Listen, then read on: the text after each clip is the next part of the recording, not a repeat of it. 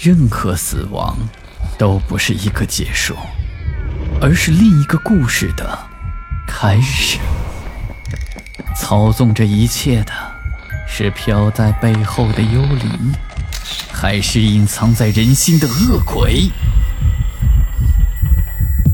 欢迎来到霸天鬼话。狐狸，在我们的印象中是非常机灵狡猾的。它们灵活的耳朵能够对声音进行准确的定位，嗅觉也非常灵敏。修长的腿能够飞速的奔跑，最高时速可以达五十千米每小时左右。北方的农村中也会经常出现虎大仙。今天，我们就来讲讲这山中的狐狸。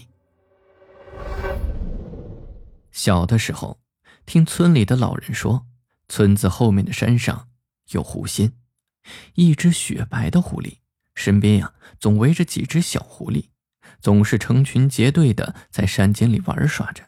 进山砍柴的人偶尔也会碰上，但是每次都是双方相互不干扰，各走各的道。解放以前的村子里有个年轻的后生，打得一手好枪。农忙过后，总能看到他在附近的山上游走。每次回来的时候呀，这手里不是拎着野兔，就是拎着几只山鸡。据说，这后生和山上的狐仙还有过一段缘分，这事村子里都知道，也不是什么秘密了。今天，就跟大家伙分享一下。那是一年的冬天。大雪下了三天三夜，整个天地一片素白。等待大雪停了之后，这后生就起了想进山打猎的念头。现在进山打猎，这正是好时候，动物们都出来寻找食物，凭着自己这枪的功夫，这回能好好的赚上一笔。于是跟家人说完后，就带上鸟枪和食物，和着一条大黄猎犬就进了山。刚进山不久，后生就发现了野物，只不过这些都是死的，可以看得出来，这野物是出来找食物被活活给冻死的。这后生就把这些野物都收了起来，继续往深山里走。这越走越残忍，空旷旷的山里，除了刚才捡到的几只死去的野物，就什么也看不到。这后生怀疑，是不是这雪下的太大了，把这山上的动物全都活活的埋住，给冻死了。临近中午，简单的吃了点食物，就准备出山回家。隐隐约约就听到有动物的叫声，声音很小，而且很稚嫩。后生就循着这声音走了过去。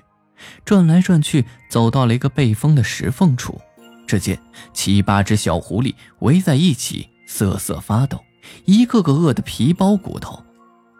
也不知是怎么，这后生突然动了恻隐之心，就拿出了一只死去的野兔，用刀子把兔肉割成小条，用手拿着就喂那些小狐狸。七八只小狐狸呢，一只兔子哪够吃啊？没过一会儿，自己捡到的野物就全部进了小狐狸的肚子。好在这些小狐狸也吃饱了，有几只都已经睡着了。后生又在附近找了一些枯树枝，在小狐狸的附近生起了火来。添了足够的树枝之后，这后生就带着猎狗回家去了。那后生回家之后，也没把这件事放心上。当晚迷迷糊糊的做了一个梦，梦里出现了一个美貌的妇人，那妇人就带着后生来到了一家大户中，说要宴请这个后生。酒过三巡，菜过五味那妇人一挥手，七八个大小伙子就走到了后生面前，普普通通的就全部都跪了下来，口称感谢恩公救命之恩。此时。妇人对后生说：“公子救我八个孩子，我会保公子八年人间富贵。”说完，一挥手，这后生就醒了过来。想了想，这是个梦，笑着说：“这自己难道碰上狐仙了？这狐仙还要报恩不成？”又过了一个月，后生拿着打的猎物去省城里去卖，恰巧碰上了一个大家闺秀，两人一见钟情，私定终身。千金小姐下嫁穷小子，这让村子里的人实在是羡慕不已。那新娘子带了不少的钱财，足足让一家人花了八年的时间。八年间，这后生整日游手好闲，什么农活都不做，靠着媳妇的陪嫁过日子。直到这嫁妆都花没了，这后生才开始恢复庄稼人的身份。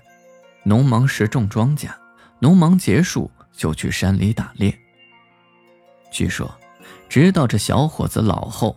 去世发丧的那一天，村后的山中传来了一群狐狸的哀嚎声。